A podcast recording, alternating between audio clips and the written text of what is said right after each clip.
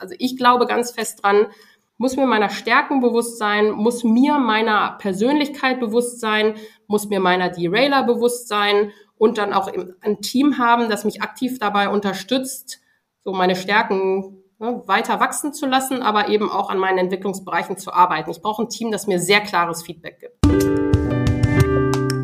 Herzlich willkommen zu Female Business, der Nushu Podcast. Von Female Leadership über Karriereplanung, New Work oder Women in Tech. Im Gespräch mit Role Models ergründen wir Best Practices für dich direkt aus der Praxis. Mit deiner Podcast-Hostin Melly Schütze.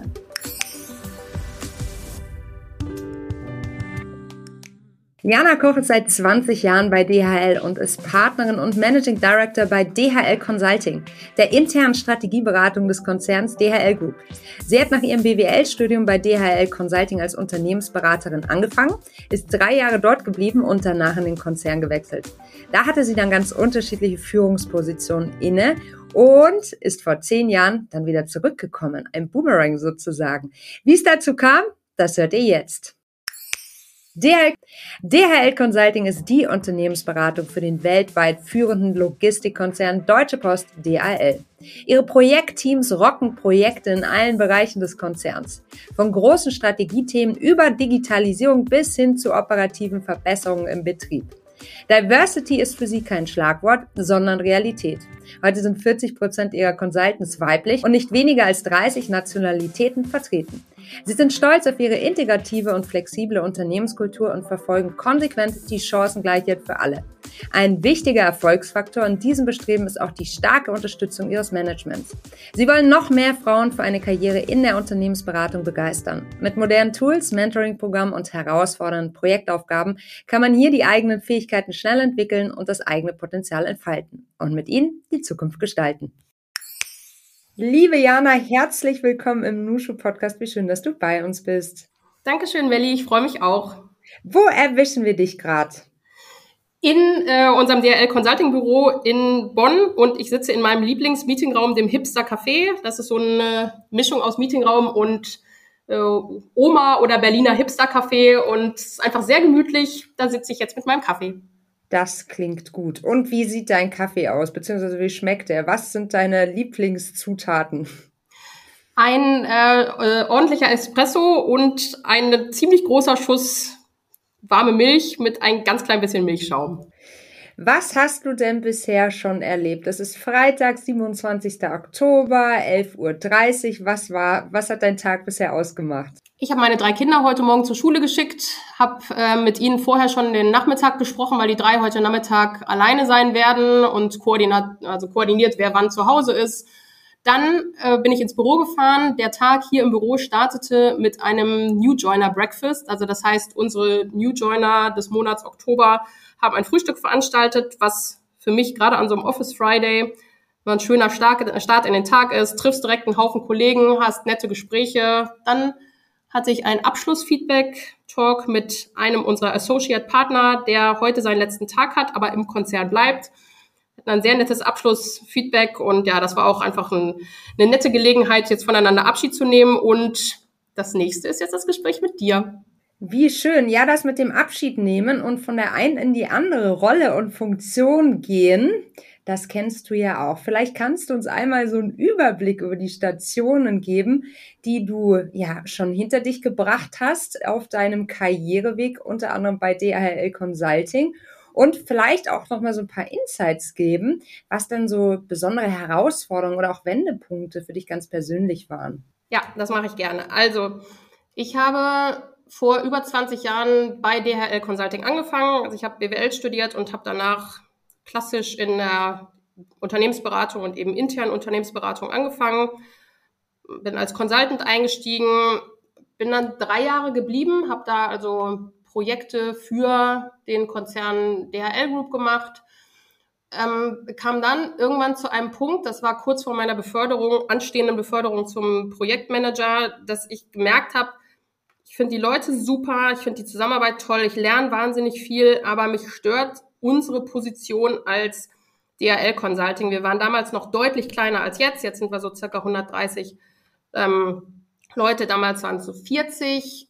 Wir waren nicht so einflussreich damals, wie wir heute sind. Einflussreich im Sinne von nicht so nah an den Top-Entscheidern dran wie heute. Und wir haben damals ein Projekt mit einer anderen großen ähm, Unternehmensberatung gemeinsam gemacht. Wir waren so, ja, wahrscheinlich so kleine, kleine Brüder und Schwestern in diesem Projekt. Und ich habe gemerkt, wir sind, also wir DRL Consulting sind nicht diejenigen, die da den Ton angeben. Wir sind nicht die, die da nah an den Entscheidern dran sind und wir beeinflussen weniger als die andere große Beratung die Zukunft dieses Projektes. Und das hat mich so zum Nachdenken gebracht, was ich eigentlich noch lernen möchte oder als nächstes lernen möchte. Und das war für mich dann das Thema, wie, werd, wie tickt so ein großer Konzern? Wie werden Entscheidungen getroffen? Wer beeinflusst da eigentlich wen? Und ähm, was braucht ein Vorstand in so einem großen Konzern, um dann wirklich sich in die Lage versetzt zu fühlen, zu entscheiden? Wie, also dieses ganze Machtgefüge, ne? wie funktioniert das? Und dann habe ich passend, ich hab, bin ja nicht auf die Suche gegangen nach einer neuen Rolle, aber ich habe dann sehr passend das Angebot gekriegt, in die Stabs, ähm, in die, also in den Stab von unserem Konzernvorstandsvorsitzenden zu wechseln. Und das war für mich dann eben genau der Aha-Moment, wo ich gesagt habe, ja, das ist genau da werde ich das lernen, was ich im Moment noch in der Beratung so nicht lerne. Da kann ich mein Netzwerk aufbauen, da bin ich nah an dem, am Zentrum der Macht und verstehe auch, wie Entscheidungen getroffen werden und kann dann, glaube ich, auch nochmal in jeder weiteren Rolle das berücksichtigen, indem ich alles, was ich zu einer Entscheidung bringe, so mache, dass das dem nächsthöheren Level hilft, eine Entscheidung zu treffen. Oder halt auch dass ich weiß, welche Entscheidung brauche ich, wenn dann mal, wenn ich dann in so einer Rolle bin, um entscheiden zu können. So, dann habe ich also dahin gewechselt, habe auch, das war für mich eine super Zeit. Ich habe da wahnsinnig viel gelernt. Wir haben auch sehr große, spannende Projekte da aus dem Stab gemacht, die nah eben an der Konzernstrategie waren. Also das war für mich eine tolle Erfahrung. Habe dann eins dieser Projekte, das ich dort begleitet habe, das war die Herauslösung von einer Business Unit aus einer anderen, also unsere Einheit DHL Freight aus der Einheit DHL Express auszulösen und separat aufzustellen. Das habe ich dann von DHL Freight, also Freight ist unser ähm, äh, Road Freight, also Landtransport, Land- und Schienentransport in Europa, das dann als separate Einheit aufzustellen. Und ähm, nachdem das dann geschehen war, habe ich auch dann in den Bereich DHL Freight gewechselt, war dann dort verantwortlich für den Strategiebereich und das Aufsetzen unseres konzernweiten Continuous Improvement Programms. Und das war auch wieder, also für mich in anderer Hinsicht eine tolle Erfahrung, weil es dann das erste Mal in meiner Karriere war, dass ich inhaltlich komplett für ein Thema stand, weil du als Berater und auch in einem Stab ja doch immer so ein Generalist bist. So und dann bei Freight durch die Themen, für die ich verantwortlich war, eben schon konkret auch für inhaltliche Themen stand. Das war also es hat mir extrem viel Spaß gemacht, so Expertise zu haben, auch ja, also dann eben auch konsultiert zu werden von anderen für das Thema, für das ich stehe, also als Experte wahrgenommen zu werden. Vielleicht hätte ich da, also ich wäre da, glaube ich, noch gerne lange geblieben, habe dann allerdings das Angebot von meinem Chef, also dem CEO von Freight, bekommen, mit ihm zu gehen. Er ist ein Level aufgestiegen zum Konzernvorstand für also das gesamte Forwarding-Geschäft, was dann eben auch Luft- und Seefracht mit beinhaltete und dann seine Stabsleitung zu übernehmen. War das für, war für mich natürlich auch wieder eine tolle ähm, Position, dass hieß auch nochmal ein Aufstieg in der, in der Führungshierarchie ähm, und nochmal ein größeres Team und auch wieder da zurück zu, wie beeinflusse ich eigentlich Entscheidungen und wie kann ich selbst eng mit einem Vorstand arbeiten, um ähm, eine ganze Division dann halt zu, zu lenken, also zumindest da unterstützend tätig zu sein. Ähm, ich bin dann da, nachdem ich da eine Weile war und auch das wieder eine Rolle war, die mich persönlich sehr viel weitergebracht hat, ähm, das erste Mal schwanger geworden, war dann auch klar, dass ich nicht in diese Rolle notwendigerweise zurückkehren kann. Ähm, so, weil das natürlich ne, während meiner Elternzeit auch anders besetzt werden musste.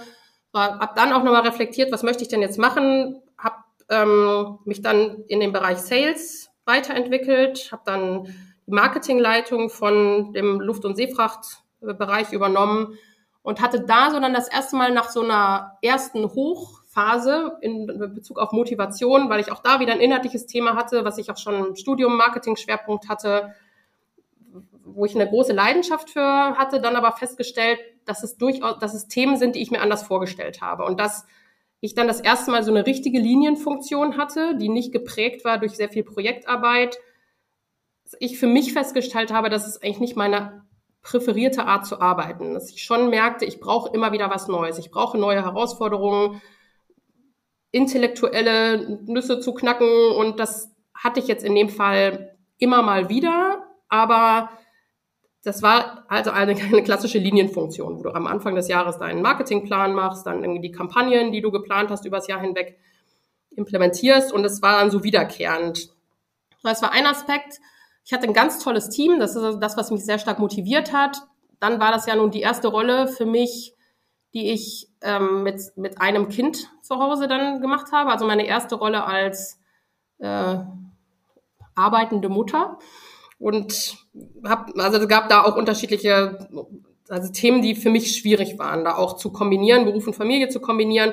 Und habe eben da auch persönlich nicht so das Umfeld gefunden, das mich sehr stark unterstützt hat. Also habe lange mit mir gehadert, ob das jetzt die Rolle ist, die ich weitermachen möchte. So kam dann zu dem Schluss, wahrscheinlich zumindest nicht mehr ewig. So bin dann passenderweise das zweite Mal schwanger geworden, hatte also einen natürlichen Ausstieg, habe dann aber eben auch klar gesagt, als ich in Elternzeit gegangen bin, dass meine Rolle neu besetzt werden kann, weil ich mir danach auch nochmal was anderes suche und habe dann auch die Elternzeit genutzt, um zu reflektieren, was macht mir denn eigentlich am meisten Spaß? Was wo glaube ich, sind meine Stärken, was möchte ich, was sollte mein nächster Schritt sein. Habe mich dann mit DHL Consulting wieder in Verbindung gesetzt und habe da dann sehr schnell das Angebot gekriegt, dass es super wäre, wenn ich zurückkomme, weil ich ja dann auch noch mal viel mitbringe, was vielleicht nicht jeder hat, der dann ähm, konstant in der Beratung war. Also mir fehlte natürlich ein Teil Entwicklung in der Beratung selbst, aber ich kam mit Erfahrung, wie es ist, dann auf der anderen Seite zu arbeiten. Und ja, also seitdem bin ich zurück bei DRL Consulting, bin Partner und ähm, Mitglied der Geschäftsführung, bin für zwei Practice Groups, so heißen die bei uns, also verantwortlich. Das heißt, da mache ich Business Development, führe inhaltlich die Projekte, die wir in dem Bereich machen und leite auch eins unserer strategischen Fokusthemen, das sich mit Future of Work beschäftigt. Ja, und wenn zwischendurch nochmal das dritte Mal schwanger geworden und genau, habe jetzt hier eine Rolle, mit der ich sehr happy bin, die ich jetzt allerdings dann auch schon ziemlich lange mache, aber die mich wirklich sehr, sehr ausfüllt und in der ich auch für mich die perfekte Kombination aus Beruf und Familie gefunden habe. Super, Jana. Meine Güte, da hast du ja echt schon ganz schön viele spannende Schritte äh, in, der, in, deiner, in deiner Karriere unternommen. Ich habe äh, die ganze Zeit schon eifrig mitgeschrieben, weil es so viele Fragen äh, gibt, die ich dir gerne stellen würde diesbezüglich. Bist du bereit? Total. Gut. Was ich ja total spannend finde, ist, dass du bewusst gesagt hast, du willst dich ins Zentrum der Macht begeben. Du willst näher ran, ähm, um auch zu verstehen, wie Entscheidungsprozesse in großen Organisationen, Schrägstrich im Konzern getroffen werden. Was war so das krasseste Learning aus der damaligen Zeit? Ähm, also das krasseste war, glaube ich, wie stark auch Bauchgefühl bei einer Entscheidung eine Rolle spielt, dass ich nicht allein durch perfekt ausgearbeitete Präsentationen, ist natürlich hilfreich, ja, wenn man auch jemanden hat, der, also deswegen ist es auch sehr wichtig, Unternehmensberatungen zu haben, aber wichtig, dass ich ein gutes Entscheidungspaper habe, das mir eben auch die Daten gibt und mir ermöglicht, ja, also sozusagen vom Kopf her die Entscheidung zu treffen. Aber das Bauchgefühl eine ganz große Rolle spielt und wie wichtig Erfahrung ist. Und das hat also das fand ich extrem beeindruckend. Mhm. Vorstandssitzung ähm, oder einem Business Review Meeting zu sitzen und so zu sehen, dann wirklich so der Moment, die sich alle in die Augen gucken und sagen, ja. wir machen das jetzt, auch wenn vielleicht noch ein gewisses Risiko dabei ist. Aber das, also das hat mich extrem beeindruckt. Es ist nicht so, als wenn ich vorher geglaubt habe, dass das nicht der Fall war, aber das dann wirklich nochmal zu sehen, dass auch ein Vorstand in ein Risiko geht, sich sehr auf sein Team verlässt, weiß, dass man die Stärken im Team hat auch dann äh, diese Risiken zu meistern. Ja, das, also es hat mir einfach nochmal ein gutes Verständnis von Führung zu geben, dass es eben eine gute Kombination ist aus das, das was wir, also ein, eine der Führungs- oder eines der Führungsprinzipien, das wir im Konzern, Konzern haben, ist Head, Heart and Guts. Und mhm. das habe ich eben live gesehen. Du brauchst die richtigen Informationen, um vom Kopf her eine Entscheidung vorzubereiten. Hard, also das Wissen, ich kann mich auf meine Organisation verlassen und kenne auch meine eigenen Stärken. Und Guts, meine Erfahrung sagt mir, dass das eine, dass das eine gute Entscheidung ist. Mhm, mhm. Ja, ich nenne das bei mir immer Herz, Hirn und Hand. Muss alles irgendwie zusammenkommen. Ne? Aber ich glaube, das, ähm, ja, das ist total interessant, dass du das sagst, dass du dieses Bauchgefühl in, in, im Businessbereich so also da, das wird nie thematisiert und trotzdem glaube ich auch, und äh, es äh, ist spannend, dass du das auch so unterstreichst, dass es eigentlich eine total hohe, hohe Relevanz hat bei ganz vielen Entscheidungen, ne? Total. Mhm. Absoluter Bauchgefühl oder eben auch Risikobereitschaft und also Vertrauen in die, in die eigenen mhm. Fähigkeiten. Mhm. Wenn man dir so zuhört, dann klingt es für mich so, als hättest du dir richtig ordentlich Gedanken gemacht, wo du strategisch in deiner Karriere irgendwann hinkommen möchtest. Liege ich da richtig oder falsch? Ich höre dich schon lachen im Hintergrund. Melli, da liegst du massiv falsch. Verdammt. also meine Karriere war dann eher go with the flow, weil selbst wenn ich dann reflektiert habe, so das ist was, was möchte ich gerne machen. Ich bin ja eben nicht hingegangen und habe mich aktiv irgendwo beworben oder ich ja. bin nicht hingegangen und habe dann ähm, vielleicht zum richtigen Zeitpunkt dann auch schon in den Wechsel woanders hingesucht, dass ich ich glaube, ich habe ein gutes Gespür dafür, wie es mir geht und was ich brauche. Aber vertraue dann eben auch so dem, dem, dem Fluss, ja, und dann was, die, den Möglichkeiten, die sich bieten und versuche auch eine, also ne, Englisch, eine Learning Opportunity in, in jedem Schritt zu sehen. Also nein, ich bin absolut niemand, ihre Karriere ganz stringent plant. Das mhm. habe ich nie gemacht. Ja, ich würde da jetzt gerne nochmal reingehen, weil du hast an der einen oder anderen Stelle tatsächlich gesagt, du hattest ja immer wieder so, naja, Brüche kann man es ja nicht nennen, aber durch die Elternzeit dann auch Momente, an denen du ganz gezielt nochmal reflektiert hast und dir die Frage gestellt hast, was möchte ich jetzt eigentlich machen? Jetzt ist aber gerade so eine Phase, in der man in dieser Reflexion ist, ja häufig total anstrengend, weil man überhaupt nicht weiß, wie man die Frage für sich selbst beantworten kann. Gerade wenn man ein neugieriger Mensch ist, weil es ja auch so viele spannende Möglichkeiten gibt. Und du hast gerade das äh, Learning Opportunity äh, Thema mit reingebracht, dann ist ja auch ganz, ganz viel möglich, ne, wenn man mit dem Mindset daran geht. Was hast denn du für Parameter in der jeweiligen Bewertung der Situation ähm, angewandt? Ist es wirklich die Frage, wo will ich am meisten noch lernen oder gibt es da noch andere Gedanken, die du hattest? Also ich habe versucht, dann immer bei einer Entscheidung für eine neue, neue Rolle so drei Kriterien anzusetzen. Das erste war, kann ich dort Wert stiften? Und das mhm. heißt, das ist eben explizit nicht die Frage, bin ich Expertin in dem Bereich, aber kann ich dort Wert stiften? Kann mit dem Profil, das ich habe, kann ich da ab Tag eins, ja, also äh, so dieses Impact-Thema. Mhm. Genau, also habe ich ja. Impact dort. Mhm. Das zweite ist, wie ist da die Stimmung? Was ist das für ein Team? Glaube ich, ich gehe da mit einem mit einem guten Gefühl jeden Tag ins Büro oder setze mich dann an, setze mich an den Rechner. Also wie ist, wie ist dort die Stimmung? Weiß ich, ist von außen dann immer schwer zu beurteilen, aber war immer ein Aspekt, der mir wichtig war und den du ja doch gut rauskriegst aus Gesprächen, die du führst. Wie ticken die Leute? Was ist da für eine Stimmung? Was ist für eine Kultur? Was, was hat das Team an sich auch für Werte, was hält das Team zusammen? Mhm. Und das dritte, wer ist mein Chef? Ist das mhm. jemand, den ähm, kann ich von dem oder ihr, also von ihm oder ihr lernen? Wie ist, wie ist er oder sie positioniert im, im Konzern? Ist das jemand, ähm, der mir die Möglichkeit gibt, mich auch zu positionieren. Hat, hat äh, mein zukünftiger Chef ein Interesse daran, auch mich zu positionieren? Mhm. Wie ist er politisch aufgestellt? Ist, ist das ja, also äh, findet, findet er gerade selbst noch seinen Weg oder ist er da schon so weit gesettelt in seiner Rolle, dass ich auch die Möglichkeit habe, mich dort zu positionieren? Ist das jemand, den ich respektiere? Sind das die, die Werte, die, die ich auch vertrete? Ist das ein Leadership-Style, der zu mir passt und so weiter? Also das war für mich auch immer ganz wichtig und auch das natürlich kriegst du nicht durch ein Gespräch raus. Aber dafür ist für mich halt auch wieder so ein Netzwerk wichtig. Ne? Mit mhm. Leuten sprechen, was, was weißt du darüber, was ist das für ein Bereich? Und so das, das ist auch etwas, was ich halt hier in der Beratung bei uns toll finde, dass wir so ein großes Netzwerk haben. Mhm. Quasi jeder meiner Personal Developees, so heißen jetzt die mir zugeordneten äh, Berater. Die du weiter, die du unterstützt in ihrer persönlichen Ja, genau, mhm. genau. Wenn da jemand zu mir kommt und sagt, ich habe das und das Jobangebot bekommen, dass ich dann eben auch Guidance aus unterschiedlichen Perspektiven geben kann, was ich zu dieser Rolle weiß oder dann eben auch in die richtige Richtung leiten kann. Sprich doch mal mit ihm oder ihr, haben, glaube ich, ein ganz gutes Verständnis, waren schon mal in dem Bereich, können dir was über den Bereich sagen. Also das war, das war etwas, was mir immer wichtig war, weil mhm. ich dort, wo ich bin, auch mich wohlfühlen möchte.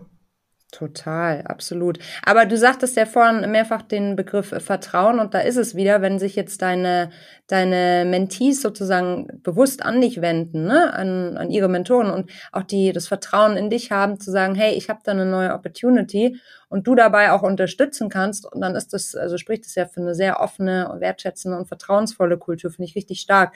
Weil ich meine, wahrscheinlich verliert ihr sie dann an Konzernen in erster ja. Linie, ne? Aber ja. es ist ja trotzdem, wenn man gute Leute hat, dann will man die auch halten.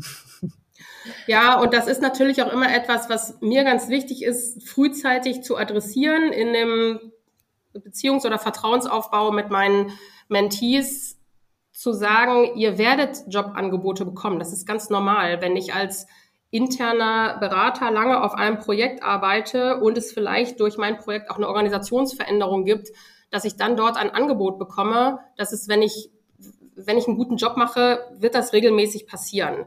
Und das ist ja auch gut so. Wir wollen ja auch als interne Beratung Talentpool für den Konzern sein. Und das ist aber trotzdem wichtig, frühzeitig darüber zu sprechen, weil es eben auch uns als Partner gibt mit, ich bin jetzt 20 Jahre in einem Konzern, meine Chefin Sabine ist auch noch ein bisschen länger dabei als ich wir haben auch einfach wirklich schon sehr viel gesehen. Wir alle als Partner haben auf unterschiedlichen Projekten gearbeitet, sind für verschiedene Bereiche zuständig, haben so viele Menschen kennengelernt. Es hilft total, eine Meinung zu kriegen. Und es ist eben nicht so, dass wir dann anfangen, oh Gott, da will jemand mhm. gehen, dann verbaue ich dem mal schnell den Karriereweg. Da, also ich habe ja überhaupt nichts davon. Und mein größtes Interesse und meine größte Bereicherung und mein größter Erfolg als als Mentorin ist es ja auch, jemandem zu helfen, einen guten nächsten Schritt zu gehen und einen super nächsten Karriereschritt hinzulegen. Und das, ja, also ich glaube, klar ist es immer schwer, zum Chef zu gehen und zu sagen, ich habe ein anderes Angebot gekriegt, aber gerade bei uns in der Beratung ist es ja Teil unserer Daseinsberechtigung. Total cool, Jana, dass du das so siehst. Ähm, ich wollte noch auf einen Aspekt eingehen. Du hast vorhin gesagt, ähm, du hast ja auch immer natürlich angeschaut, wer ist deine Chefin, wer wird dein Chef sein, ne? Ähm, und hast dann da auch über die Positionierung gesprochen. Und gleichzeitig habe ich jetzt mitbekommen, dass du ja ganz häufig gefragt wurdest, ob du den nächsten Schritt gehen möchtest und dich selten selbst initiativ beworben hast. Ne? Ähm, jetzt ist das ja aber auch eine Frage der Sichtbarkeit, der internen. Ja. Wie ja. bist du intern sichtbar geworden? Das ist ja ein Thema, das ganz viele umtreibt, ne? die Top-Leistungen bringen, aber irgendwie kennt sie keiner. Ja, ja, also äh, einerseits muss ich natürlich sagen, ich habe auch ein bisschen Glück gehabt, weil ich dann in den richtigen Positionen war, die sehr sichtbar waren. Ne? Dann als Beraterin an den richtigen Projekten zu arbeiten, die richtigen Leute kennenzulernen oder eben auch im Stab an, an großen ähm, strategischen Projekten zu arbeiten. Aber nichtsdestotrotz, das eine ist nur die Möglichkeit zu haben, das zu tun. Das andere ist dann eben auch ein Netzwerk zu halten, sich, sich zu trauen, aktiv zu sein, präsent zu sein, sichtbar zu sein also auch sich aus der Komfortzone pushen und sagen, ich möchte jetzt gerne dort mal das, dieses Thema vorstellen. Ähm, die Gelegenheit ergreifen, auf Konferenzen auch intern zu sein, dort seine Themen vorzustellen, für die man steht. Also sich oder erstmal den Schritt zurück, ja, sich überhaupt dessen bewusst zu sein, wofür möchte ich denn wahrgenommen werden? Was sind denn meine Themen? Was ist, was für was, was möchte ich, wie möchte ich gesehen werden und was ist das beste Thema für mich? Mich damit zu positionieren. Also da gehört sehr viel Selbstreflexion dazu, aber dann schon auch Mut und Drive, sichtbar zu werden und halt auch den Mund aufzumachen. Weil, also das wenn heißt, ich nur irgendwo hm? sitze, ich werde nicht, also, also entdeckt zu werden, ist dann halt selten. Das wäre so schön, gell? Das ist so das Märchen von früher. Da kommt der, da kommt der Prinz auf dem, auf dem Pferd angaloppiert und sagt, du bist es. Genau, genau, ja, ja, ja. Aber wir wissen alle, das ist leider nicht so. Da können genau. wir uns noch so sehr wünschen, aber es wird nicht passieren. Okay, also da, also schon ein bisschen Strategie anwenden, ja. genau, sich über die Themen Gedanken machen. War dir das schon so früh bewusst, dass das so eine ultra krasse Relevanz hat? Die Sichtbarkeit? Ähm, Intern? Nee, das, also ich glaube, das war mir natürlich jetzt in meinen ersten drei Jahren als Beraterin, da war es mir nicht so bewusst. Da war mhm. mir die Sichtbarkeit wichtig innerhalb der eigenen Organisation. Das war mir schon wichtig. Da wollte ich Teil des Teams sein, da wollte ich auch mittreibende Kraft sein, äh, die Company mitgestalten. Und mir war schon auch wichtig, dass die Partner, die mein Projekt leiten, wissen, wer ich bin und was ich kann, um dann auch auf die entsprechenden Projekte gestafft zu werden, an denen ich ein Interesse habe. Also jetzt dieses, ich möchte mich nicht verstecken, aber ich pushe mich auch nicht in den Vordergrund, bin mir aber dessen bewusst, dass ich mich positionieren muss. Aber das war tatsächlich nur intern, war es mir bewusst. Ich glaube, stärker bewusst geworden ist mir das dann eben in meinen Rollen innerhalb des Konzerns. Es sind, also ein Konzern mit fast 600.000 Mitarbeitern. Wir haben fünf verschiedene Business Units. Das ist einfach riesengroß und es sind also ganz viele, ganz tolle Leute. Und mir geht es jetzt auch nicht darum, mich über andere positionieren, sondern ich finde es halt auch einfach spannend, mit verschiedenen Leuten in Kontakt zu kommen, Netzwerke zu knüpfen, von anderen zu lernen, aus dieser Diversity, die dieser Konzern ja auch hat, so für mich dann neue Aspekte, neue Eindrücke herauszuziehen. Ich rede halt einfach wahnsinnig gerne mit Menschen, ohne dass ich jetzt immer mir Gedanken mache, oh, ich muss jetzt strategisch unbedingt mal mit XY reden, der muss mich irgendwie kennenlernen. Also auch so mache ich, auch das mache ich nicht strategisch mhm. und, und mit immer einem ja, also, oder, oder einer entsprechenden Positionierungstaktik. Ich mhm. glaube, interessante Leute, mit denen möchte ich halt auch sprechen. Kann ich voll nachvollziehen. Ich glaube auch nicht, dass das funktioniert. Also zumindest nicht, wenn man nachhaltig mit Menschen ja auch im Austausch sein möchte, die einen inspirieren. Ne? Also ja.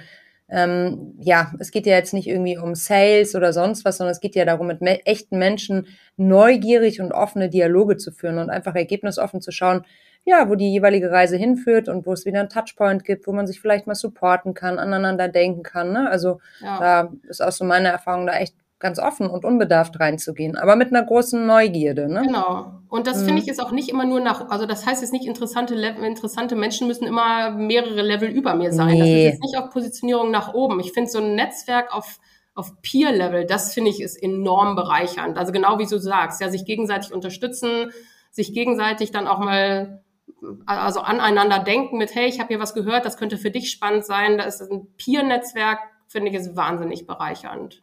Total. Und auch entlastend, ne? Voll. Weil man nicht das Gefühl hat, dass man immer an alles denken muss, weil man irgendwie auch da wieder im ja. Vertrauen sein kann, ne? Ähm, selbst wenn ich mal was übersehe, irgendjemand wird schon an mich ja. denken und es mir mitteilen, ne? Genau. Das ist immer wieder erstaunlich. Das ist echt die Magie von einem soliden beruflichen Netzwerk. Ja, ne? total. Ähm, ich würde ganz gerne mit dir noch so über das Thema Leadership sprechen. Also auf der einen Seite hast du ja deine Rolle als Mentorin. Mhm. Äh, da sind ja auch schon 20 Menschen sozusagen ja. in deinem ja, Wirkungskreis, kann man sagen. Ja. Ähm, wie, also, wie hast du denn deinen Zugang äh, zur Führung gefunden? Ist ja auch immer ein super spannendes mhm. Thema. Wie entwickelt man eigentlich seinen eigenen Führungsstil? Ja. Ja, also auch da ähm, war es nicht so, dass ich einen speziellen Stil vor Augen hatte, den ich dann versucht habe nachzubauen. Für mich waren immer die Führungskräfte, die authentisch waren, das waren für mich die besten, die besten Leader. Also die, die ganz klar sie selbst sind, die auch Ecken und Kanten haben und die vor allem sehr zugänglich sind. Sie sich dafür interessieren, was ihre Leute denken und wollen und dann auch sich entsprechend als Führungskraft auch immer noch mal anpassen können die Interesse an Weiterentwicklung haben. Und das, also das ist das, was ich auch versuche als Führungskraft auszustrahlen, dass ich authentisch bin, dass ich nicht versuche, eine Rolle zu spielen und dass ich mich einfach für die Bedürfnisse meines Teams interessiere, dass ich versuche, den Menschen, mit dem ich da zusammensitze, auch persönlich kennenzulernen, zu wissen, was motiviert, was motiviert sie oder ihn, was, was treibt sie an, was möchte sie erreichen, wovor hat sie Angst? Wie kann ich da am besten helfen? Also sich, also ein echtes Interesse an Menschen, aber eben auch eine Selbstsicherheit, Selbstbewusstsein, das eigene Profil kennen und, und da auch dahinter stehen. Also ich bin zum Beispiel, wir arbeiten bei DRL Consulting mit den Insights, mit dem Insights-Profil. Ich weiß nicht, Melly, ob du das mhm. kennst. Das sind ja. Persönlichkeitsprofile. Genau.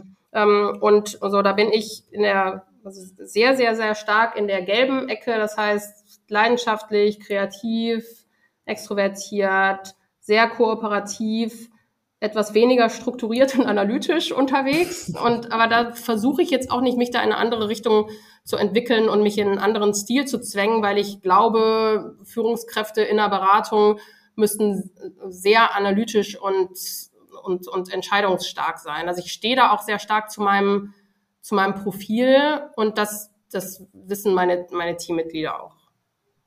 Das heißt, du hast da wirklich so den Fokus auf die Stärken und nicht auf die Defizite und sagst, da müssen wir genau ansetzen und Menschen in ihrer Kraft, in ihren ja, Sweet Spots sozusagen zu unterstützen.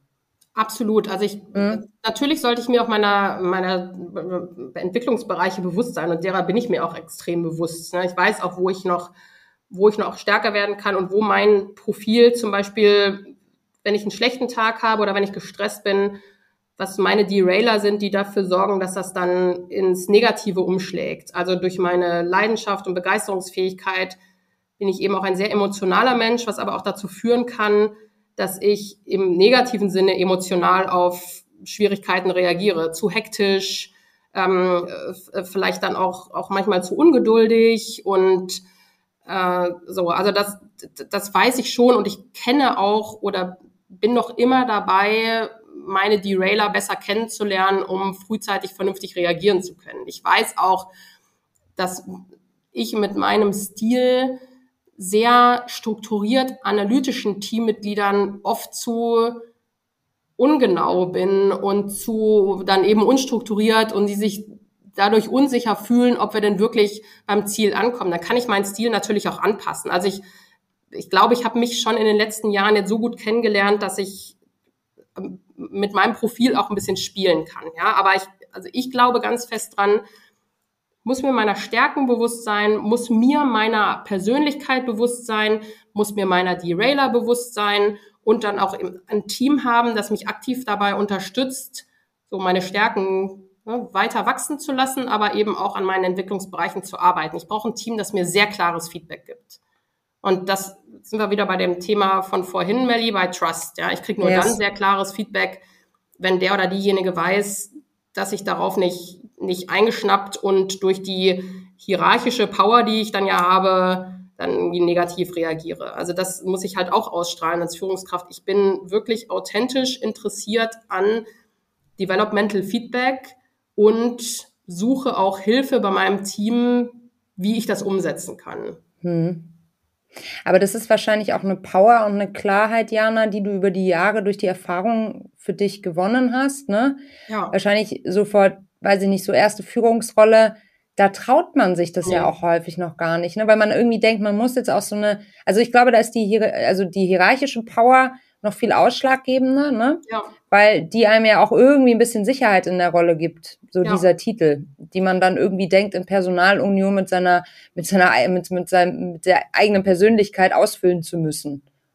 Ja, genau. Also natürlich ist das, ist das eine Journey. Ne? Also mhm. ich habe das, was ich jetzt sage, das hätte ich in meiner ersten Führungsrolle nicht gesagt. Da habe ich versucht, da habe ich versucht, alles perfekt zu machen ja. und eben auch keine Schwächen zu zeigen. Da habe ich auch versucht, Stile von anderen zu kopieren. Da habe ich mhm. auch versucht,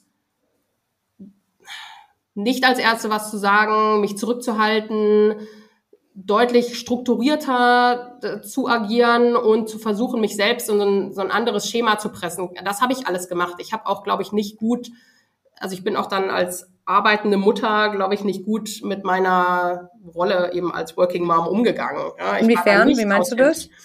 Ja, dass ich, also erstmal war es, habe ich das total unterschätzt. Ich bin da unfassbar naiv rangegangen und gesagt, ja gut, jetzt habe ich halt ein Kind, ne? So, das krieg ich schon alles gewuppt und dann kann ich ja trotzdem noch genauso weiterarbeiten wie vorher, halt in, in Teilzeit erstmal zu Beginn. Aber das, das krieg ich schon alles hin. Und ich glaube, ich habe mich selbst so durch, also vielleicht ein bisschen überschätzt, dass man so, ich, ich will eine super Mutter sein, ich will weiterhin auch eine also super Freundin für, für meinen ganzen Freundeskreis sein, ich möchte zu Hause alles top im Griff haben und weiterhin super ansprechbar für meine, für meine äh, Teammitglieder sein und möchte auch in der Lage sein, inhaltlich immer komplett auf der Höhe zu sein, um jede Diskussion selbst zu führen können, sondern das kannst du halt einfach nicht. Du musst da eben auch Abstriche machen und da, also das habe ich unterschätzt und das fiel mir dann auch schwer zu sagen, ich akzeptiere für mich, dass es zum Beispiel Termine gibt, bei denen ich nicht dabei bin. Ich akzeptiere für mhm. mich, dass so meine Tochter dann halt mal das, das letzte Kind ist, das aus dem Kindergarten abgeholt wird und dass ich mich nicht mit anderen Müttern messe, die dann die Kinder halt schon mittags abholen und ganz viel Zeit noch mit ihnen am Nachmittag verbringen, weil das halt das Modell ist, das wir als Familie gewählt haben und ich trotzdem mein Kind in eine Einrichtung gebe, wo ich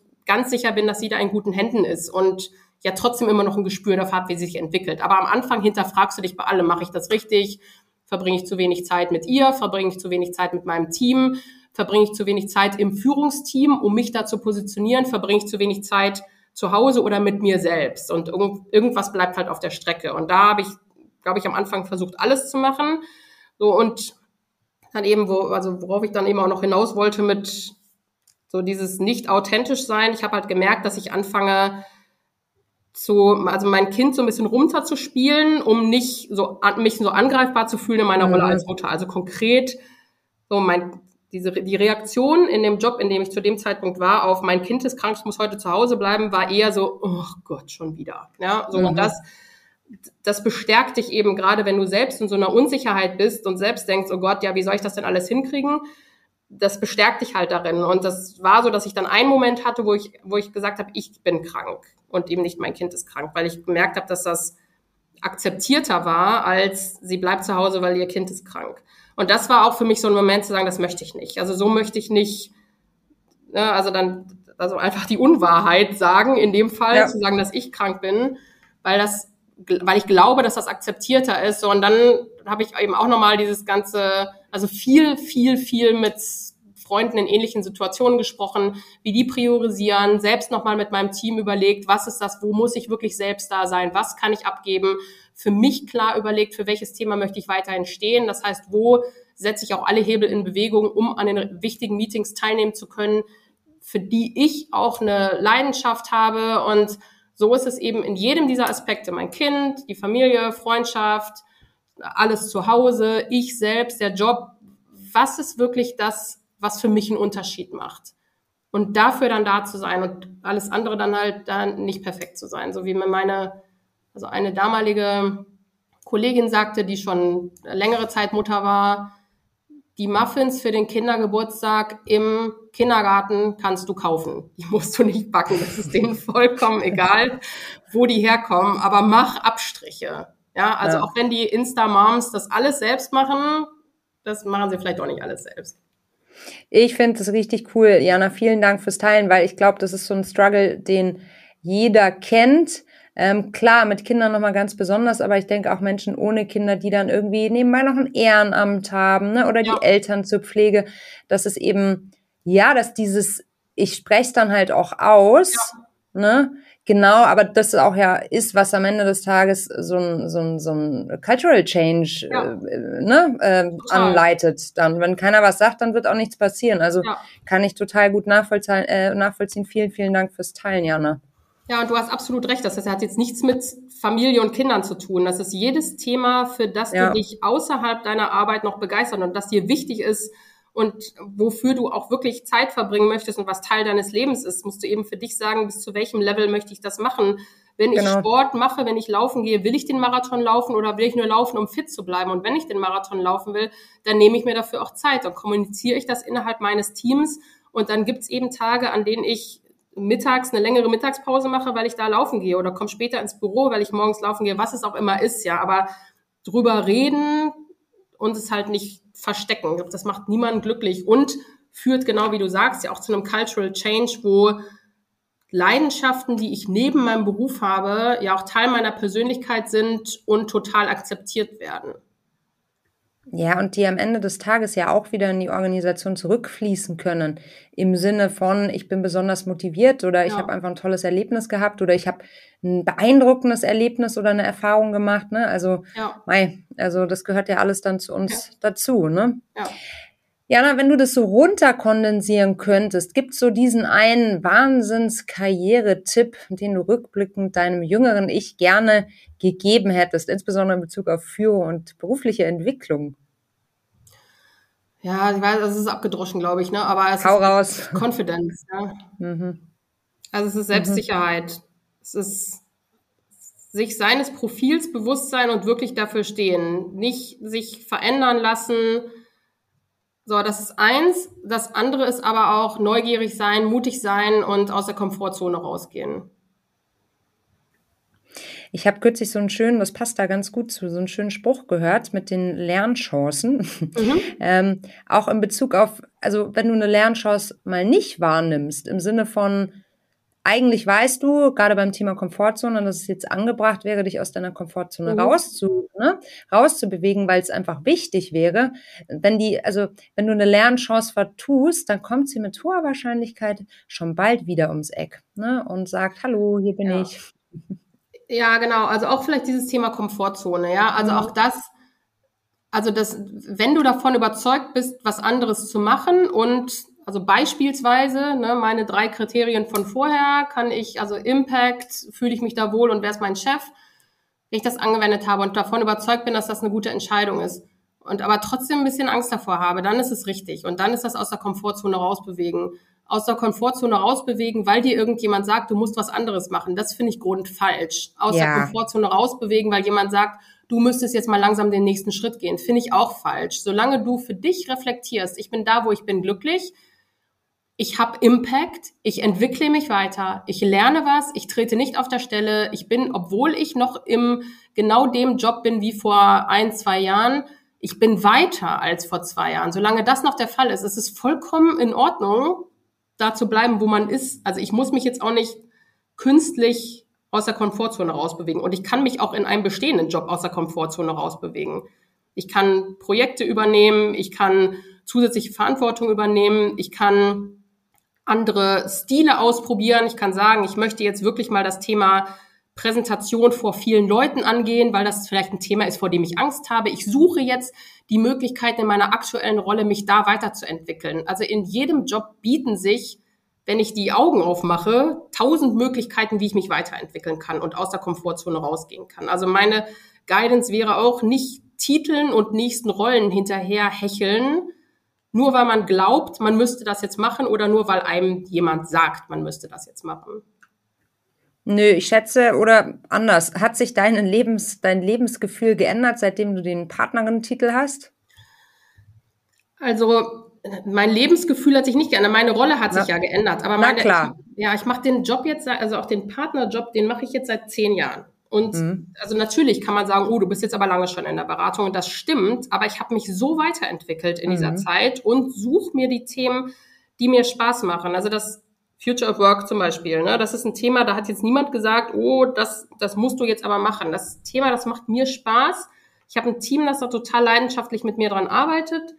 Und wir haben entwickeln Themen, auf die ich auch echt stolz bin und die wir im Konzern positionieren können. Und das das ist was, das habe ich halt vor, vor ein paar Jahren noch nicht gemacht, dass ich jetzt, ohne dass ich ein Projekt hatte, an einem inhaltlichen Thema gearbeitet habe und ohne Auftrag mit neuen Ideen im Konzern rumgelaufen bin und sie dort positioniert habe. Und das, das hat mich auch weitergebracht. Ne? Und ich glaube schon, dass ich mich da so jetzt als Führungskraft wahnsinnig weiterentwickelt habe, obwohl ich die Rolle nicht geändert habe.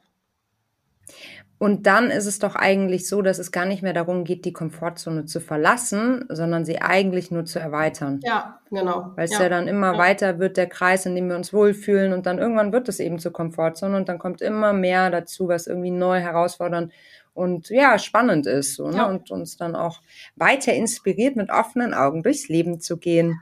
genau. Liebe Jana, ich würde gerne mit dir spielen und zwar eine Runde Quick and Dirty. Das ja. geht so, ich stelle dir eine Frage und du antwortest idealerweise in einem Satz. Wie klingt das, Jana? ja, also wir können es ja mal versuchen. wir gehen da ganz optimistisch an die Komfortzone-Erweiterung, ne? okay, bist du ready? Absolut. Was war der Moment, der für dich dein bislang größtes Erfolgserlebnis war? Feedback von meinen, von einer meiner Mentees, die gesagt hat, dass sie ohne mich nicht da wäre, wo sie jetzt ist. Was liest du gerade?